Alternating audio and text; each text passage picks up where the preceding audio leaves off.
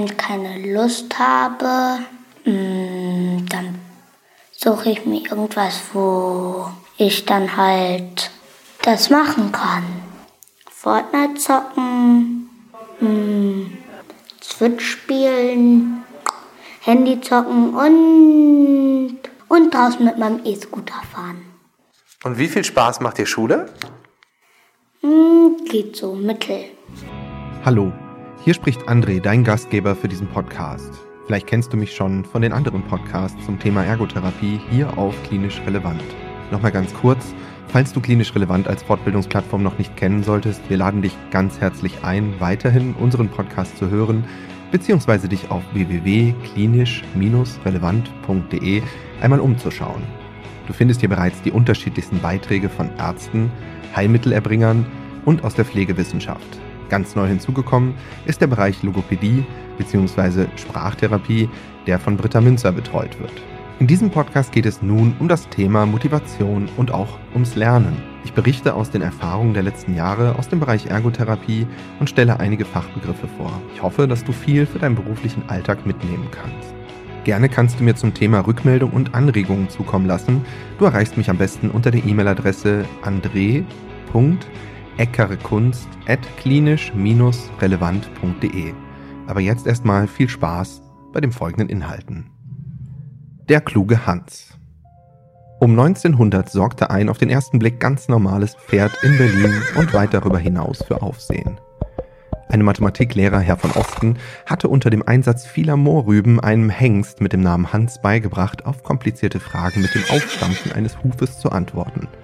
Zur Begutachtung des Falls bestellte Fachleute staunten darüber, dass diese erstaunliche Fähigkeit selbst spontan aus dem Publikum gestellte Fragen mit einschloss. 2 plus 2. Wenn Fragen eine Zahl betrafen, dann klopfte das Pferd so oft mit dem rechten Vorderfuß auf den Boden, bis die Anzahl erreicht war. Dann stellte Hans den Huf mit einem Rücktritt wieder in Ausgangsstellung auf den Boden. Hans klopfte die passende Zahl, wenn Herr von Osten dabei war und auch, wenn er nicht dabei war. Zunächst stellten die Experten widerwillig in einem Gutachten fest, dass das Pferd durch das langjährige Training mit dem Mathematiklehrer ungefähr die Intelligenz eines zwölfjährigen Kindes erreicht hätte und erstaunlicherweise Fragen beantworten konnte, die auch für Menschen eine Herausforderung gewesen wären. Was war geschehen und wie war das möglich? Der Lehrer hatte vier Jahre lang täglich das Pferd unterrichtet und nutzte dabei sein Wissen als Lehrer.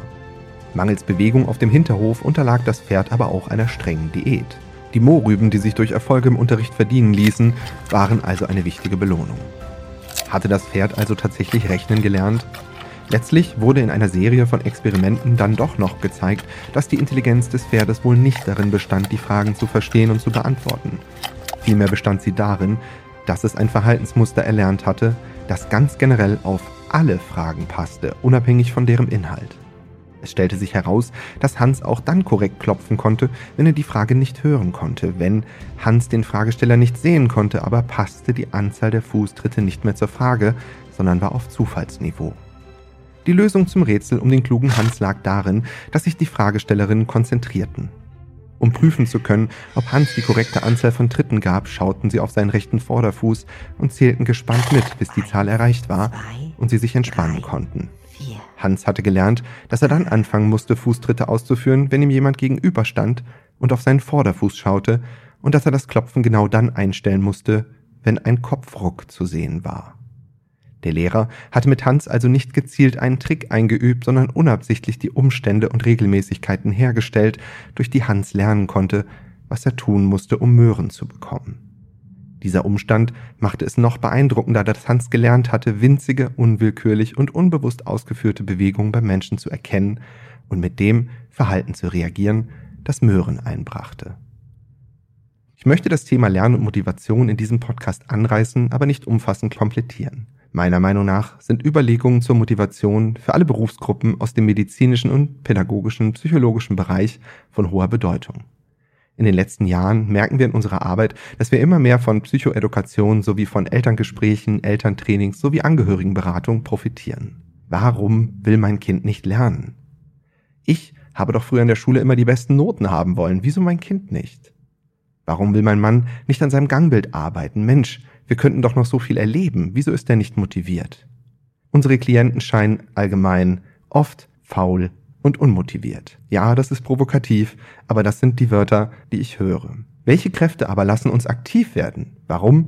Und für was setzen wir unsere Energie ein? Und warum tragen wir eigentlich ein so schweres und energiefressendes Gehirn mit uns herum? Es nutzt einen sehr großen Teil der Energie, die wir durch Nahrung zu uns nehmen. Unser Gehirn will etwa ein Fünftel von dem, was wir essen, und einatmen für sich. Und das, obwohl es nur zu circa zwei Prozent das Körpergewicht ausmacht. Während unsere Skelettmuskulatur nichts zu tun hat, wenn wir auf der Couch liegen oder schlafen, ist unser Gehirn ebenso wie Herz und Lunge rund um die Uhr aktiv. Und das hat seinen Preis. Allein den Laden wie ein Hausmeister am Laufen zu halten, frisst bereits rund ein Viertel der dem Gehirn zur Verfügung gestellten Energie. Unser Denkorgan von circa 86 Milliarden Neuronen verbraucht im Schnitt also etwa 516 Kilokalorien am Tag. Doch wofür? Neben dem Haushalt betreiben die Nervenzellen eine komplexe und teure Form der Signalübertragung. Und diese funktioniert nur durch den Transport von Ionen und Botenstoffen über die Membranen der Zellen hinweg. Während ein Signal Aktionspotenzial entlang eines Nervenzellenfortsatzes wandert, schießen Natriumionen in die Zelle und Kaliumionen hinaus. Die Natrium-Kalium-Pumpe befördert sie wieder auf die richtige Seite der Zellmembran, braucht dafür aber mehr als die Hälfte der dem Gehirn zur Verfügung gestellten Energie. Ein hoher Preis. Die größten Energiefresser aber sind die Synapsen. An diesen Verbindungsstellen zweier Nervenzellen ist nämlich nicht nur die Natrium-Kalium-Pumpe am Werk, sondern auch die Transportsysteme für andere Ionen sowie Botenstoffe. Bei höheren Hirnleistungen wie Gedächtnisaufgaben und Aufmerksamkeit feuern Nervenzellen der beteiligten Gehirnregionen im selben Takt. Sie oszillieren. Sogenannte Gamma-Oszillationen von einer Frequenz zwischen 30 und 100 Hertz sind besonders kostspielig und Studien zeigten, dass sie im Vergleich zum Ruhemodus ca. doppelt so viel Energie verbrauchen. Insgesamt verbrennt das wache Gehirn im Schnitt zwar mehr oder weniger gleich viel, egal ob wir Fernsehen, Joggen oder Hausaufgaben machen, jedoch zeigen einzelne Hirnregionen einen erhöhten Energieverbrauch, wenn sie besonders beansprucht werden.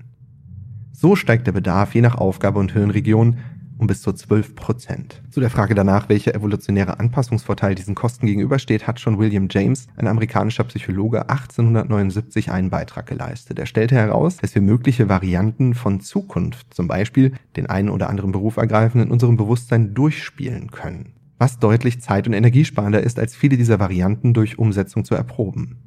Unser schweres und energiefressendes Gehirn erlaubt uns, Anpassung an die Umwelt schon zu initiieren, wenn erst Zeichen akuten Anpassungsbedarf vorhanden ist. Zum Beispiel, ich sehe eine Teetasse am Tischende stehen und weiß, wenn nur ein bisschen am Tisch gewackelt wird, dann wird sie herunterfallen.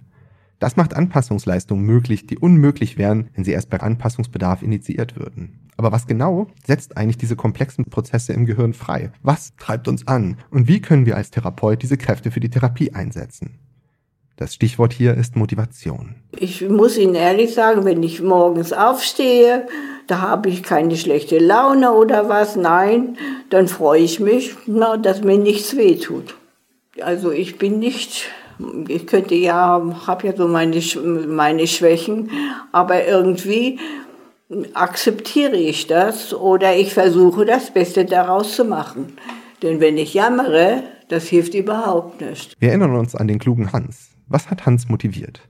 War er intrinsisch motiviert oder war er extrinsisch motiviert? Zwei Begriffe, die gleich noch folgen werden. Extrinsisch motiviert bedeutet, dass er von außen motiviert wird, dass eine Belohnung folgt, dass etwas auf die unangenehme oder auf die halt nicht bedeutungsvolle Tätigkeit folgen wird, was als relevant oder motivierend wahrgenommen wird oder als etwas, was man möchte. Motivation wird in Medien häufig erwähnt. Motivation fehlt, oder Motivation ist zu viel da. Aber was das nun genau sein soll, dazu wird oft nicht viel gesagt. Menschen sind oft und intensiv damit beschäftigt, sich selbst und andere Menschen zum Handeln anzutreiben. Ich spreche hier von Eltern, Lehrern, ja auch Therapeuten, Ärzten.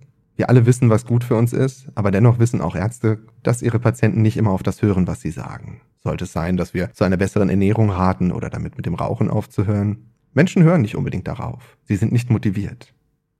Menschen sprechen davon, dass sie erst Energie finden müssen, Anstrengungen mobilisieren oder durchhalten wollen, sich gute Vorsätze fassen. Sie nehmen ihr Verhalten als von externen Faktoren gesteuert wahr, zum Beispiel Angst vor der Meinung anderer, oder als durch interne Faktoren gesteuert, Interesse, Neugier und Werte. Damit kommen wir zur intrinsischen Motivation.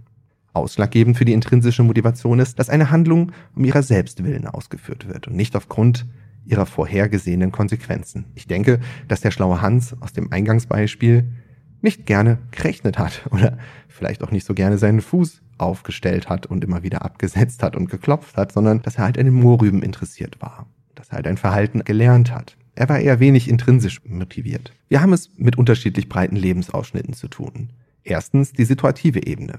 Zum Beispiel spezifische Rechenaufgaben in der Schule spannend finden, spezifische Übungen beim Sport unangenehm finden. Wir haben die kontextuelle Ebene. Wir haben Schule gegen Sport. Zur Schule schlurfen, zum Sport rennen oder auch umgekehrt. Und wir haben die Persönlichkeitseigenschaften. Im Allgemeinen eher intern, extern oder gar keinen Antrieb wahrnehmen. Man ist intrinsisch motiviert, weil es dazu dient oder beiträgt, Basisbedürfnisse zu befriedigen. Man ist intrinsisch motiviert, weil die Tätigkeit selbst Spaß macht. Im Flow sein. Was ist der Flow? Das bedeutet intrinsisch motiviert sein durch Tätigkeitsanreiz. Jeder hat vielleicht schon mal gehört, ich war wie im Flow. Die Überlegung ist, es gibt zeitraubende, schwierige, gefährliche Aktivitäten, die ohne Belohnung stattfinden. Es ist ein besonderes Erleben. Die Merkmale sind, man ist involviert. Nichts anderes ist im Moment wichtig. Man hat ein Bewusstsein nur für die Handlung. Müdigkeit oder Reflektieren über sich selbst und die Handlung treten hinter Erleben der glattlaufenden, absorbierenden Handlung zurück. Ein Gefühl starker Kontrolle über die Handlungsausführung und eine verzerrte Zeitwahrnehmung. Ein Beispiel wäre natürlich hier auch wieder das Computerspielen, in dem man plötzlich nach Stunden merkt, dass die Nacht schon vorbeigegangen ist, man eigentlich zur Arbeit muss. die Bedingungen für Flow-Erleben sind eine hohe Passung von Anforderungen und Fähigkeiten wahrgenommen und gegeben. Der Abhang ist nicht zu steil zum Rodeln, aber auch nicht zu langweilig. Anpassung der Schwierigkeit in Computerspielen viel leichter zu realisieren als außerhalb des Computers. Bei, bei Mario, da habe ich eine Welt, die ich, da, da, da kann man nämlich immer neue Welten. Das ist Zum dann halt Beispiel, spannender, ne? ich, ich, bin, ich habe jetzt eine neue Welt gekriegt. Und mein Freund Jan kennt die noch gar nicht. Das ist eine Eiswelt. Das, die habe ich noch nie geschafft. Mhm. Weil da gibt es das erste Level. Wenn man das schafft, da, dann, weißt du, was dann passiert? Was? Weil da ist schon ein schwarzer Punkt. Auf schwarzen Punkten kann man noch nicht drauf. Mhm. Deswegen muss man erst das Level durchschaffen. Da kommt auf einen anderen Punkt drauf. Aber weißt du, wieso ich das nicht schaffe? Warum? Das ist immer so ein Loch, so Löcher in, da drin. Und Mario, da drin ist wie ich immer und der rutscht immer über das Eis. Und deswegen fällt er immer in die Löcher rein. Und wenn man in die Löcher reinfällt, hat man nur das erste Spiel wieder. Nicht mehr das Eisweltspiel. Also da auch im Spiel gut zu sein, äh, möchtest du, weil du das Level schaffen möchtest? Ja. Weil, weil äh, da gibt es so ein Level, das habe ich noch, auch noch nicht geschafft. Das sind so Säulen, die zwetschen so ein Tod so. Es gibt eine klare Zielsetzung. Die braucht man, um die Handlung zu strukturieren. Der Aspekt etwas tun, um etwas zu erreichen, steht aber nicht im Vordergrund. Möglichst muss ein sofortiges Feedback erfolgen. Das wieder das Beispiel Computerspiele oder Lernsoftware. Aber auch beim Musizieren oder Sport kann man sofort hören oder spüren, ob es läuft.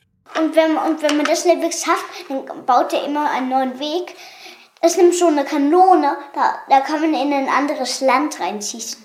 Das ist natürlich auch ziemlich cool. Dann möchte man ja da unbedingt das Level schaffen, dass man dann die anderen coolen ähm, Länder. Level und Länder sehen kann. Ne? Das Flow-Erleben wird gestört durch Unterbrechung, zum Beispiel durch Telefonanrufe oder Zeitdruck. Und das Flow-Erleben wird gefördert, wenn es eine neue oder ungewöhnliche Aufgabe ist. Insgesamt sprechen wir bei Motivation oder bei der Motivation eines Einzelnen auch von motivationalen Kompetenzen. Die motivationalen Kompetenzen umfassen das Autonomieerleben, das Kompetenzerleben, die Selbstwirksamkeit und Selbstregulation. Hier gibt es Ansätze, die auch zum Beispiel in der Kindererziehung Anklang finden. Ein Kind soll erfahren, sich selbst zu motivieren, anstatt von externen Motivationsquellen abhängig zu sein. Aber die Erfahrung aus meinem Berufsfeld hat gezeigt, dass dies nicht bei allen Kindern so einfach möglich ist. Es ist wie bei so vielen Dingen in unserer Gesellschaft, es passt nicht auf uns alle. Nicht jedes Konzept ist für alle geeignet. Aber was ist es denn, was in der Schule so anstrengend ist und keinen Spaß macht? Das Lernen halt. Wenn Lernen anstrengend ist. Ja. Und man keinen Bock hat, weil man einfach nach Hause will. Aber bei Fortnite muss man ja auch mal lernen, gut zu werden, weil wenn ich Fortnite spiele, habe ich keine Chance. Ich schon. Man halt, muss halt nur den Controller halten und dann halt einfach irgendeine Taste drücken und dann ähm, kannst du dich durchklicken und dann siehst du was. Aber wenn ich das mache, verliere ich auf jeden Fall, weil dann kommt irgendeiner, der schneller und besser ist. Es gibt halt auch gute, es gibt halt aber auch schlechte. Aber die sind ja deswegen so gut, weil die es gelernt haben und geübt haben, oder? Ja. Aber wäre es in der Schule nicht auch so, wenn man da lernt und übt, dass man dann das cool findet? Nein. Wie können wir das schaffen, dass Schule so cool wird wie Fortnite? Wenn man die Schule einfach in Fortnite umwandelt. Dann hat einer so ein Schild in der Hand, also so am Arm und der andere ähm, schießt. mit der anderen Hand. Ich glaube, das wollen wir nicht, oder? Doch. Beispiele für die extrinsische Motivation. Vor dem Urlaub packst du deine Sachen, selbst wenn das keinen Spaß macht, denn für den verlockenden Urlaub lohnt es sich doch auf alle Fälle. Du quälst dich durch ein aufwendiges Bewerbungsverfahren, um nun Tag für Tag in deinem Traumjob zu arbeiten. Motivation. Damit sind ganz vereinfacht gesagt deine Beweggründe für ein bestimmtes Verhalten gemeint. Nach dem Prinzip, ich tue X wegen Y. Und das Ziel ist der äußere Reiz, der dich motiviert. Im konkreten Beispiel bedeutet das, ich lerne für die Prüfung, um den Abschluss zu machen. Ein Verhalten führt zum Ziel. Einem weit entfernten Ziel zwar, aber wenn ich das reflektieren und antizipieren kann, dann bin ich motiviert. Das heißt zum Beispiel für etwas, was man wirklich doll will, hart zu arbeiten. Zum Beispiel, wenn man jetzt, das ist auch bei mir so, im Sovi-Unterricht habe ich zum Beispiel jetzt eine 2 geschrieben und meine Note steht gerade bei 3 plus im Haupt, also meine Hauptnote ist bei 3 plus und ich strenge mich halt jetzt an, um eine 2 daraus zu machen. Was in der Schule kann einen motivieren? Die Lehrer, wenn sie richtig erklären und zum Beispiel Videos oder, oder wenn man halt auf einer Website Lernspiele spielen kann. Woran sieht man in der Schule, dass man es gut gemacht hat? Wenn man eine gute Note kriegt, ist das schon, dass man dann denkt, dass man schon eigentlich gut gemacht hat. Oder wenn man vom Lehrer gelobt wird. Was fändest du gut, äh, was sollte sich in der Schule ändern, damit du motivierter bist? Die Lehrer sollten mehr mit der, also mit der Technik arbeiten. Zum Beispiel, dass sie uns, das hat mir sehr geholfen, zum Beispiel, dass sie uns besser so mit Videos und Spielen, also halt so zum Beispiel halt Kahoot gibt's halt Quiz, dass man dann halt das in den Unterricht zum Beispiel reinbringt und nicht immer nur ganz viel abschreiben muss. Du tust also Dinge, die dir nicht unbedingt Spaß machen für die Prüfung lernen, Überstunden machen oder vorlesen. Und der Grund dafür sind deine extrinsischen äußeren Motivatoren. Den Abschluss machen, die Beförderung kriegen oder die Kinder sollen schlafen und ich somit meine Ruhe haben. Bei der intrinsischen Motivation gibt es einen wesentlichen Unterschied. Wenn du intrinsisch motiviert bist, führst du eine Tätigkeit einfach nur um ihrer selbst willen durch, weil sie dir Spaß, Freude oder Lust bereitet oder weil du mit deinem Verhalten deine Werte auslebst. Dein Verhalten entsteht also einfach aus einer inneren Motivation heraus, einfach weil du Lust zu der Tätigkeit hast oder weil du das, was du gerade tust, für gut und richtig hältst. Beispiele. Ich esse Mousse au Chocolat, weil es mir unglaublich gut schmeckt. Ein Verhalten führt nicht zu einem Ziel, sondern zu Freude und Lust. Ich lese einen Roman, weil es mir Spaß macht und mich unterhält. Oder ich helfe beim Müllsammeln, weil mir der Naturschutz wichtig ist. Die Unterscheidung zwischen intrinsischer und extrinsischer Motivation ist manchmal aber sehr kompliziert, weil du in der Realität natürlich nur selten zu 100% intrinsisch oder zu 100% extrinsisch motiviert bist. Häufig ist es eine Mischung aus beiden. Denn beide Motivationsarten schließen sich nicht gegenseitig aus. Beispiel, ich gehe Fußball spielen mit Freunden, das macht mir Spaß. Oder dein wöchentlicher Fußballtermin ist für mich auch wichtig, weil ich schlank und in Form bleiben möchte. Das Verhalten Fußballspielen ist einerseits intrinsisch motiviert mit dem Spaßfaktor, aber gleichzeitig auch extrinsisch, weil ich dadurch schlank und fit bleiben kann. Das erklärt natürlich auch, warum wir die intrinsische Motivation als die wertvollere wahrnehmen, weil intrinsisch motiviert heißt ja, das macht mir von sich aus Spaß. Und mit intrinsischer Motivation geht ja auch alles viel leichter von der Hand, weil es dir eben Spaß macht und du keine inneren Widerstände dabei hast. So schön und gut intrinsische Motivation für uns ist, nur die wenigsten von uns können immer nur das tun, was uns gerade Spaß macht. Im echten Leben musst du tatsächlich auch Dinge tun, die nicht so viel Spaß machen. Sei es zum Zahnarzt gehen oder zur Werkstatt mit dem Auto fahren oder einen Bericht fertig schreiben, was auch immer. Die Steuererklärung fällt mir da immer gerne ein. Und für solche Dinge brauchst du natürlich auch ein gewisses Maß an Motivation, nämlich diese extrinsische Motivation, weil der Zahnarzttermin halt nicht unbedingt Spaß macht, weil solche Aufgaben sich nicht von alleine erledigen und die du ständig aufschieben würdest. Es gibt unterschiedliche Quellen extrinsischer Motivation. Beispiele. Zwingt eine Belohnung. Dann kann das eine extrinsische Motivation für dich sein. Die Belohnung kann materiell oder immateriell sein. Beispiel, dein Arbeitgeber prämiert innovative Ideen. Folglich hast du immer einen Blick für bessere Lösungen. Anerkennung. Ein weiterer großer extrinsischer Motivator ist die Anerkennung deiner Mitmenschen. Du möchtest von den anderen doch gern als positiv wahrgenommen werden. Und dafür tust du dann so einiges. Oder es könnten negative Konsequenzen folgen. Das ist ja etwas, was wir grundsätzlich vermeiden möchten. Und um die Beispiele von vorher aufzugreifen, wir möchten kein Karies und kein Loch im Zahn, weil das schmerzt und kann teuer werden. Oder ich möchte die Deadline nicht verpassen, weil ich sonst riesen Ärger mit meinem Chef bekomme. Oder der Arzt stellt vielleicht bei fehlendem Bericht keine neue Verordnung für den Patienten aus. Wenn es darum geht, was gelernt wird, muss auch der Begriff der Assoziation fallen. Aristoteles beschrieb als wesentliche Bedingung, unter der zwei Gedächtnisinhalte miteinander verknüpft werden, dass diese gemeinsam im Bewusstsein vorhanden sein müssen. Zum Beispiel Blitz und Donner. Diese treten in enger zeitlicher Nähe auf. Die Wahrscheinlichkeit, dass diese assoziiert werden, steigt. Ähnlichkeit kann auch die Assoziation beeinflussen. Weiß wird häufig mit Schnee assoziiert. Hey, was trinkt eigentlich die Kuh? Hm. Milch? Eine Kuh, die trinkt doch keine Milch. Du hast wahrscheinlich bei der Kuh sofort an Milch gedacht und beides assoziiert. Aber nein, eine Kuh trinkt Wasser, verstanden? Edward Lee Thorndike, ein amerikanischer Psychologe um 1911, erforschte das Verlernen von Verhaltenskonsequenzen, indem er beobachtete, wie sich Katzen aus Trickkäfigen befreiten. Katzen, die in einer Holzkiste eingesperrt sind, versuchen verschiedene Manipulationen an Latten, Hebeln und Scharnieren. Man könnte den Eindruck haben, dass sie zufällig herumprobieren. Thorndike nahm an, dass dann, wenn die Befreiung aus der Kiste glückte, der Zusammenhang von erfolgreichem Verhalten und Stellung in der Kiste gelernt wird.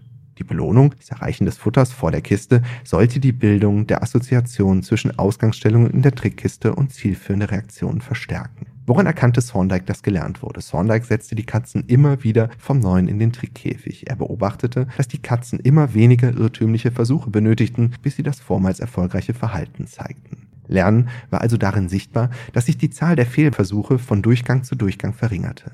Heute wird angenommen, dass operantes Konditionieren zur Assoziation zwischen Reiz, Reaktion und Konsequenz führt. Organismen lernen also, welches Verhalten in welchen Situationen positive bzw. negative Konsequenzen hat. Die Belohnung wirkt also nicht allein dadurch, dass sie die Assoziation von Situation und Verhalten stärkt, sondern es wird gelernt, bei welchem Verhalten welche Belohnung zu erwarten ist. Dieses Lernen heißt instrumentell, weil das richtige Verhalten ein Instrument im Zugang zum Futter ist. Es ergibt sich hieraus die Frage, wie man zeigen kann, was genau gelernt wurde. Wenn die Katzen gelernt haben, was sie tun müssen, um an eine Belohnung zu gelangen, dann sollten sie dieses Verhalten nicht mehr zeigen, wenn sie keine Belohnung mehr erwarten können. Wenn die Katzen also satt sind oder das spezifische Futter kürzlich zu starker Übelkeit geführt hat, das Futter, das eigentlich als Belohnung dargeboten wird, für das Tier keinen belohnenden Wert. Wenn es sich beim Lernen tatsächlich um instrumentelles Lernen gehandelt hat, dann wird das Verhalten unterlassen, wenn die zu erwartende Konsequenz nicht mehr belohnend ist. Positive Verstärkung wird oft mit appetitiven, angenehmen Verstärkern durchgeführt. Sie liegt zum Beispiel vor, wenn Tiere oft dann Futter erhalten, wenn sie einen Hebel drücken. Der appetitive Verstärker führt dazu, dass sich die Auftretenshäufigkeit des Verhaltens erhöht. Negative Verstärkung wird oft mit aversiven, unangenehmen Verstärkern durchgeführt. Das operante Verhalten ermöglicht es, den Verstärker zu vermeiden. Tiere drücken zum Beispiel zunehmend häufig einen Hebel, wenn das Elektroschocks vermeidet. Während sowohl positive als auch negative Verstärkung die Auftretenshäufigkeit des operanten Verhaltens erhöhen, ist dies bei Bestrafung nicht der Fall. Hier wird ein aversiver Verstärker immer dann appliziert, wenn das unerwünschte Verhalten ausgeführt wird. Ein Nachteil von Bestrafung ist, dass offen bleibt, welches Verhalten erwünscht ist. Der Organismus kann viele verschiedene Verhaltensweisen anstatt der bestraften Verhaltensweise zeigen. Diese frei gewählten Alternativen können nicht gezielt verstärkt werden und ihr Einfluss auf die Vermeidung des unerwünschten Verhaltens bleibt daher schwach. Schnellere Erfolge beim Vermeiden einer unerwünschten Verhaltensweise können dadurch erzielt werden, dass ein Verhalten verstärkt wird. Die Verstärkung bezieht sich also auf ein konkretes Alternativverhalten. Dieses erhält dadurch gesammelt die Verstärkung, die sich sonst auf verschiedenen Alternativverhalten verteilt hätte und damit in der Wirkung beschränkt geblieben wäre. Verstärkerpläne. Wir sprechen in der Ergotherapie oft von Verstärkerplänen. Die Theorie, die ich jetzt vorher erläutert habe, dient dazu, um zu verstehen, warum diese Verstärkerpläne wirksam sind. Ein typischer Fall in Elterngesprächen und auch in Gesprächen mit neurologisch erkrankten Patienten ist die fehlende Motivation. Wir stellen uns einen Berg vor, ein ziemlich hoher Berg. Und ganz oben auf dem Gipfel, da suchen wir quasi das Erfolgserlebnis. Also da ist das, was uns verstärken wird. Das, was wir wollen. Das Ziel, das wir erreichen müssen, liegt dort oben. Und der Berg, das ist die Energie, die wir benötigen, die wir aufbringen müssen, um dieses Ziel zu erreichen. Und dieser Berg ist deswegen so hoch, weil das, was wir erreichen wollen, etwas ist, was wir vielleicht bisher noch nicht erreicht haben, was an eine Aufgabe oder Herausforderung geknüpft ist, die wir bisher noch nicht so bewältigt haben oder etwas, das wir als sehr negativ in der Vergangenheit empfunden haben. Das heißt, die Energie, die wir aufbringen müssen, um diesen Berg zu erklimmen, die ist außergewöhnlich hoch. Und wir sitzen jetzt halt in unserem Auto ganz, ganz unten, müssen da hoch und dieses Auto, das benötigt relativ viel Kraft und Sprit, Energie. Und wir überlegen uns halt am Fuße dieses Berges ziemlich gut, wegen ab, ob die Kosten, die es erfordert, diesen Berg zu besteigen oder zu erfahren, auch in Relation dazu stehen, das Erfolgserlebnis wirklich haben zu wollen. Also ist das, was wir da oben sehen, was wir in Aussicht gestellt bekommen, das, was quasi als Belohnung winkt, wirklich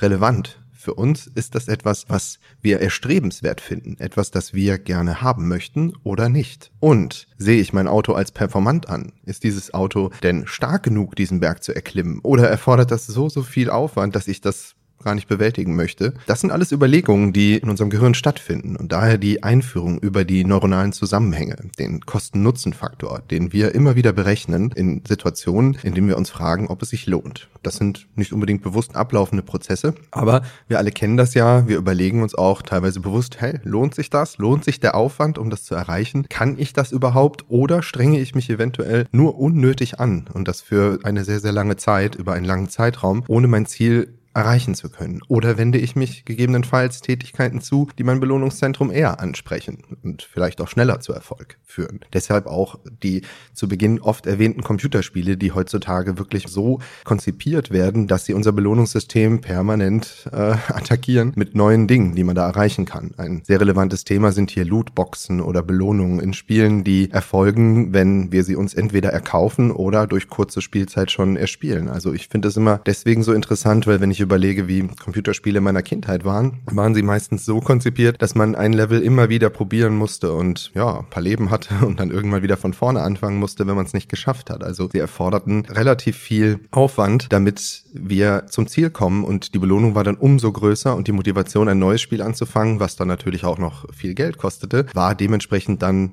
hoch, wenn wir zu diesem Erfolg gekommen sind oder eben nicht so hoch, wenn es uns zu viel Energie gekostet hat oder es nicht befriedigend genug für uns war. Das sind alles Überlegungen, die auch auf andere Teile unseres Lebens zu übertragbar sind. Das heißt, wenn ich denke, ich kann etwas nicht schaffen, sei es, weil ich jetzt eine neurologische Erkrankung habe oder weil ich die Erfahrung gemacht habe, dass meine Erkrankung in den letzten Jahren, Monaten oder auch äh, Wochen nicht viel besser geworden ist, dann kann der Therapeut mir natürlich erzählen, dass wir jetzt an einem bestimmten Ziel arbeiten. Es ist ist aber natürlich erstmal besser, wenn es mein eigenes Ziel ist, also wenn ich es selbst formuliert habe und oder mit dem Therapeuten formuliert habe oder wenn ich das Gefühl habe, ja, ich bin hier genug selbstwirksam, ich kann das wirklich schaffen, dieses Ziel zu erreichen und ich weiß, ja, es gab schon Fortschritte oder diese Fortschritte können noch kommen. Der Therapeut ist mir gegebenenfalls sympathisch, beziehungsweise ich vertraue ihm, glaube ihn und schaffe es auch im Zusammenhang mit dem Therapieablauf und dem, was der Therapeut mir berichtet, Motivation aufzubauen, um mein nächstes Ziel zu erreichen. Und deswegen ist es auch so wichtig, diese Ziele smart zu formulieren, also wirklich ganz, ganz spezifisch und auch so vom Therapeuten zu gestalten, dass sie messbar, relevant, auch in einem gewissen Zeitraum schaffbar sind oder dass diese Ziele auch gegebenenfalls angepasst werden oder dass weit erreichte Ziele in mehrere Parts aufgesplittet werden, sodass Teilziele zwischendurch die Motivation steigern. Wichtig ist, ich habe ja auch viel von Kindern gesprochen, weil wir in unserer Praxis halt viele Kinder behandeln, dass die Motivation, die ein Kind bei der Schule empfindet, nicht unbedingt intrinsisch motiviert ist und diese nicht ihrer Selbstwillen erfolgt und davon abhängig ist, ob Lehrer oder Eltern da dieses Erfolgserlebnis, was eintreten soll oder die Zwischenziele genug vermitteln können. Wenn ein Kind permanent das Gefühl hat, ja, ich kann mich nicht gut genug konzentrieren und ich schaffe das einfach nicht und ich muss mich so, so viel mehr anstrengen, muss einen sehr, sehr hohen Berg erklimmen und ich rolle mit meinem Auto aber auf der halben Strecke wieder zurück, weil einfach die Energie fehlt oder ich die Konzentration nicht so einfach aufbringen kann wie andere Kinder um mich herum und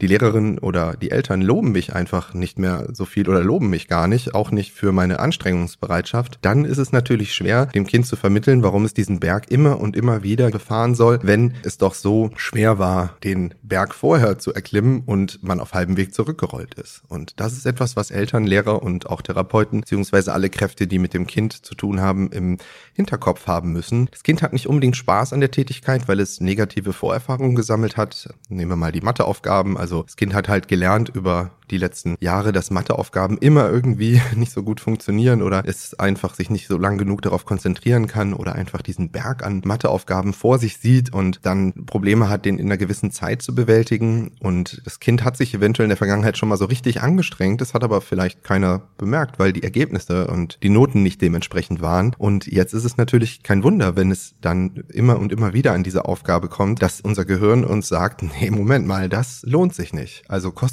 Kosten-Nutzen-Faktor, das, äh, das sollten wir mal äh, lieber lassen, denn diese Matheaufgaben, das ist etwas, wo du in der Vergangenheit schon gemerkt hast, das ist nichts für dich und du kannst das nicht so gut und Lob und äh, Anerkennung und Erfolgserleben bleibt hier aus. Also es ist eigentlich unmöglich, sich dann nochmal intrinsisch motiviert zu fühlen. Es sei denn, die Aufgaben verändern sich, werden in anderer Form dargebracht oder die betreuenden Personen, die das Kind beim Lernerfolg begleiten, achten auch darauf, dass wenn das Kind sich anstrengt, seien es nur kleine Parts der Anstrengung, dass es hierfür auch belohnt wird. Und hier haben viele Eltern und auch Lehrer Schwierigkeiten, Selbstverständlichkeiten in Anführungszeichen zu belohnen. Denn selbstverständlich ist es doch ganz, ganz logisch, dass wenn wir nach Hause kommen, dass wir unsere Jacke aufhängen und die Schuhe an den richtigen Ort stellen oder dass wir beim Tisch zusammensitzen und essen bis alle wirklich fertig sind. Und die Frage ist, was ist eigentlich selbstverständlich? Selbstverständlich ist meiner Meinung nach eigentlich gar nichts jedes Verhalten, das wir zeigen, was unserer Gesellschaft entspricht, ist irgendwie erlernt oder basiert auf Erfolgserlebnissen in der Vergangenheit bei der Durchführung. Genauso wie in den vorher angeführten Beispielen. Auch wenn es hier eher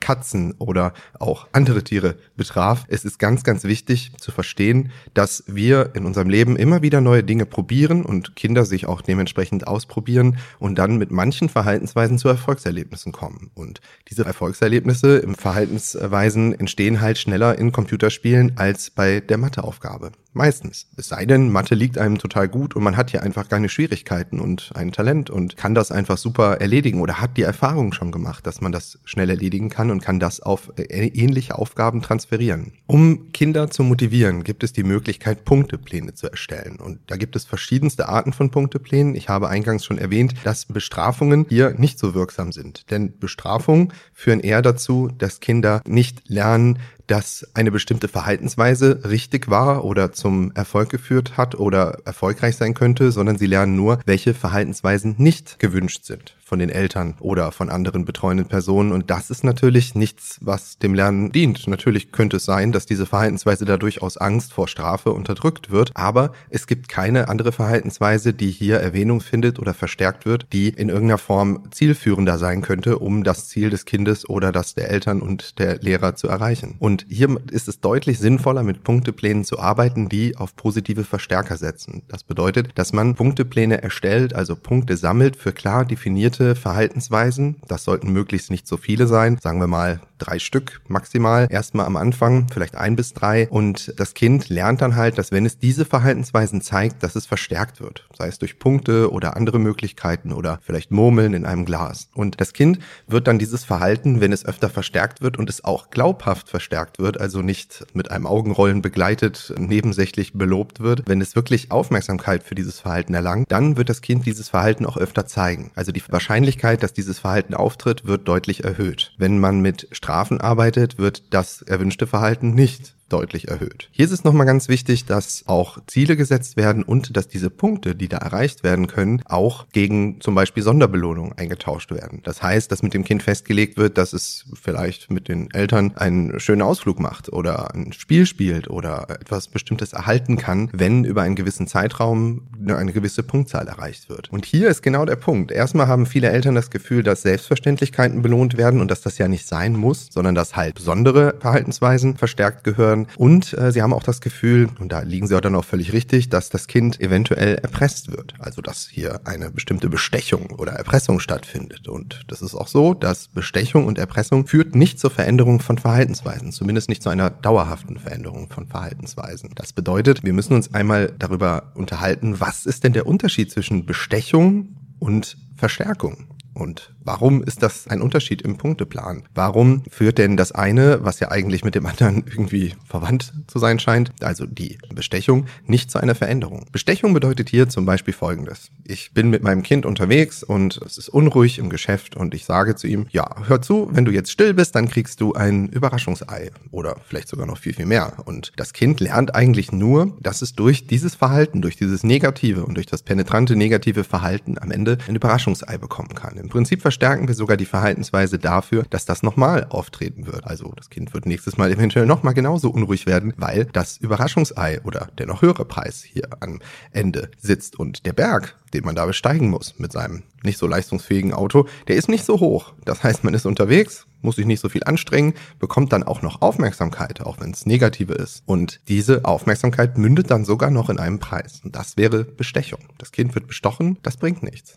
Anders ist es bei Punkteplänen. Hier wird ja ganz klar definiert, vorher auch mit dem Kind, welche Verhaltensweisen erwünscht sind. Das heißt, wir verstärken hier nicht das negative Verhalten, sondern das positive Verhalten, das erwünschte Verhalten. Das Kind sitzt zum Beispiel mit mir am Tisch und es wird vereinbart, dass es Hausaufgaben durchführen soll. Vielleicht sagen wir mal zehn Minuten. Ich stelle einen Timer, stelle ihn auf den Tisch, das Kind kann sehen, ja, die zehn Minuten haben angefangen und es arbeitet mehr oder weniger gut mit. Und ich verstärke halt, dass das Kind sich zehn Minuten mit der Aufgabe beschäftigt hat. Wenn das Kind sich nicht daran halten kann, kann ich den Timer stoppen und sagen, ist kein Problem. Hör zu, komm einfach gleich zu mir und ich werde dir wieder helfen. Das äh, kriegen wir schon hin. Bin für dich da. Und wenn das Kind dann wieder kommt und sagt, hör mal, ich möchte es wieder versuchen, dann verstärke ich dieses Verhalten, freue mich, lobe das Kind, kann eventuell sogar Punkte für so etwas verteilen, das muss man vorher festlegen und setze mich mit dem Kind oder gegebenenfalls je nach Absprache in einen Raum, begebe mich in einen Raum mit dem Kind und das Kind kann dann die Aufgaben bewältigen und für weitere zehn Minuten wieder seine Punkte bekommen. Das Kind lernt, dass diese Verhaltensweise erwünscht ist und dass sie sich lohnt. Und ja, klar, es bekommt etwas. Es ist ähnlich wie beim Überraschungsei,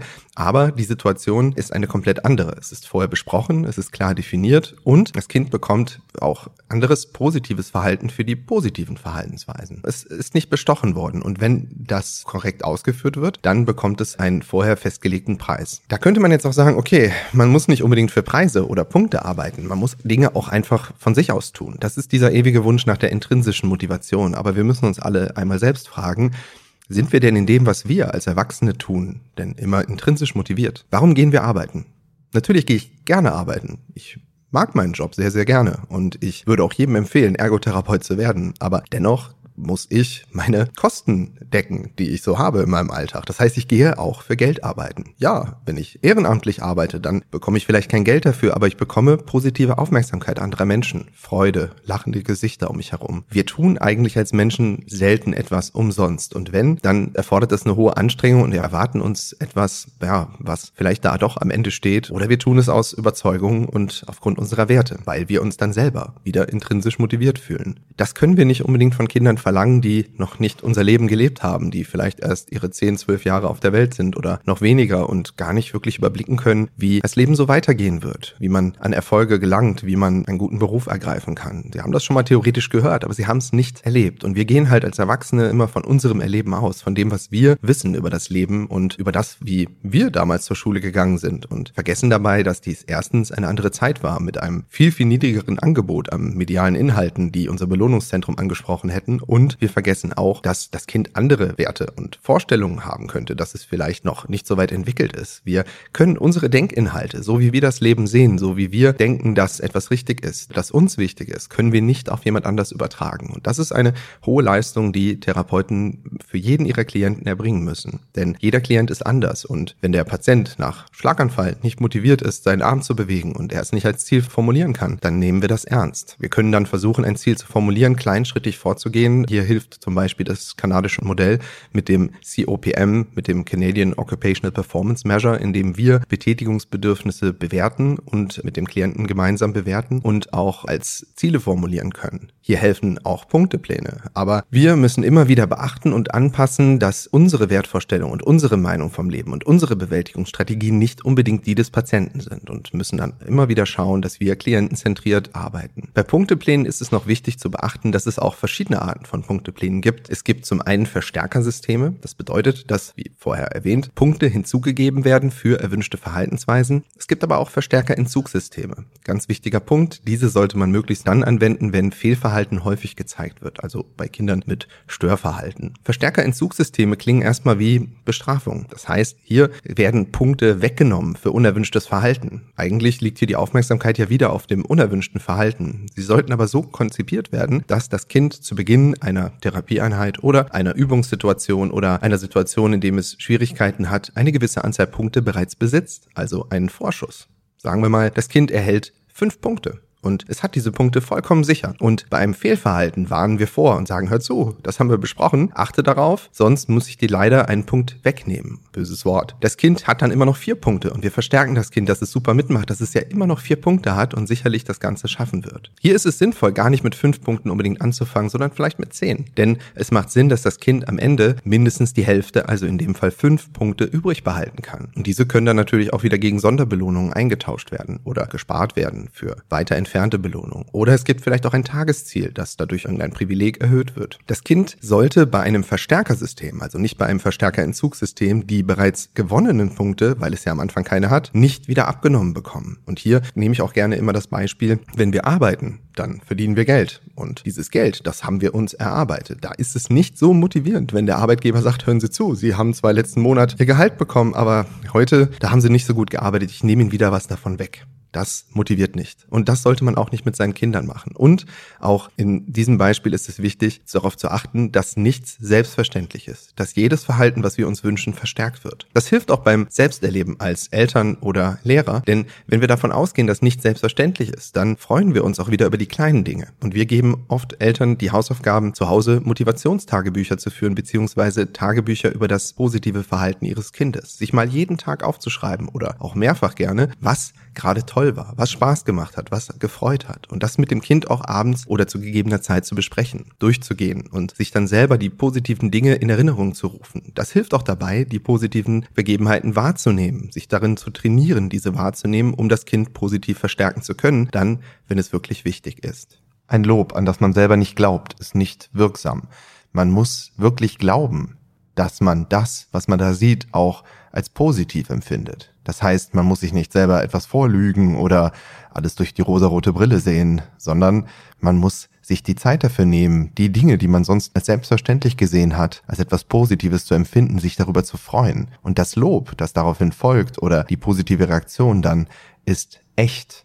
Und wir können als Menschen, und das können kleine Menschen, also Kinder, auch sehr gut, echtes Lob von unechtem unterscheiden. Und genauso ist es auch in der Arbeit mit neurologischen Patienten. Wenn wir uns nicht ehrlich über Erfolge freuen, dann wird der Patient das bemerken. Er wird merken, dass wir das Lob vielleicht nur als instrumentelles Lob, als etwas einsetzen, damit er einfach weitermacht, auch wenn wir es selbst nicht glauben. Das funktioniert nicht. Zu viel Lob ist auch nicht gut. Es gibt Untersuchungen, dass Kinder, die zu viel gelobt werden, einfach dann nicht davon profitieren. Das Lob verpufft. Man stelle sich eine Lehrerin vor, die in der Klasse von Tisch zu Tisch geht und alle Kinder nur nickend begrüßt und bei einem Kind, obwohl es das gleiche macht wie alle anderen, herzhaft lobt, dann ist das auch irgendwie komisch. Wieso lobt sie gerade mich? Wieso nicht die anderen? Bin ich sonst so schlecht? Ein gutes Beispiel für ein Verstärkerentzugssystem stammt aus dem Therapieprogramm für Kinder mit hyperkinetischen und oppositionellem Problemverhalten TOP von Döpfner, Schürmann und Fröhlich. Das ist ein System, was wir in der Praxis häufig anwenden, meistens bei Kindern, die häufig Störverhalten zeigen. Es nennt sich den Wettkampf der lachenden Gesichter. Zu Beginn einer Übungseinheit hat das Kind genau zehn Gesichter vor sich. Das sind Gesichter, die allerdings keinen Mund haben. Es werden Verhaltensweisen vereinbart, die nicht erwünscht sind und das Kind erhält aber auch positive Verstärkung für Verhaltensweisen, die erwünscht sind. Wenn ein unerwünschtes Verhalten auftritt, dann bekommt der Therapeut, der hier der Mitspieler des Kindes ist, denn das Ganze gestaltet sich als ein Wettkampf, als ein Spiel, einen Punkt. Den bekommt er, indem er eins der Gesichter traurig malt.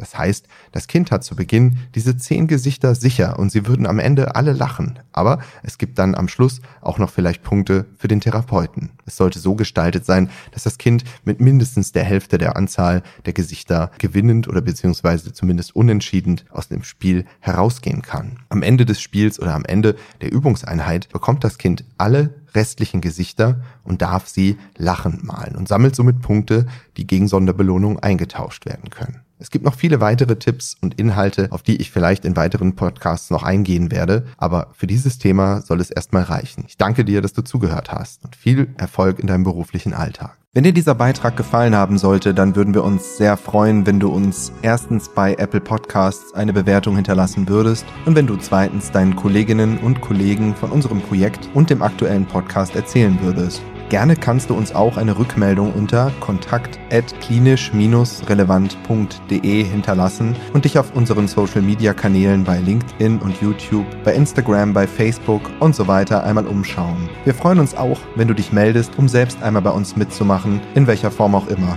Bis zum nächsten Mal, bleib gesund und motiviert und denk immer daran, Motivation kommt von Motiv. Und wenn ein Motiv schön gemalt ist und es uns gefällt, dann werden wir uns diesem Motiv zuwenden. Also Mach dir das, was du tust, in deinem beruflichen Alltag schön. Bleib motiviert, male dir ein schönes Motiv.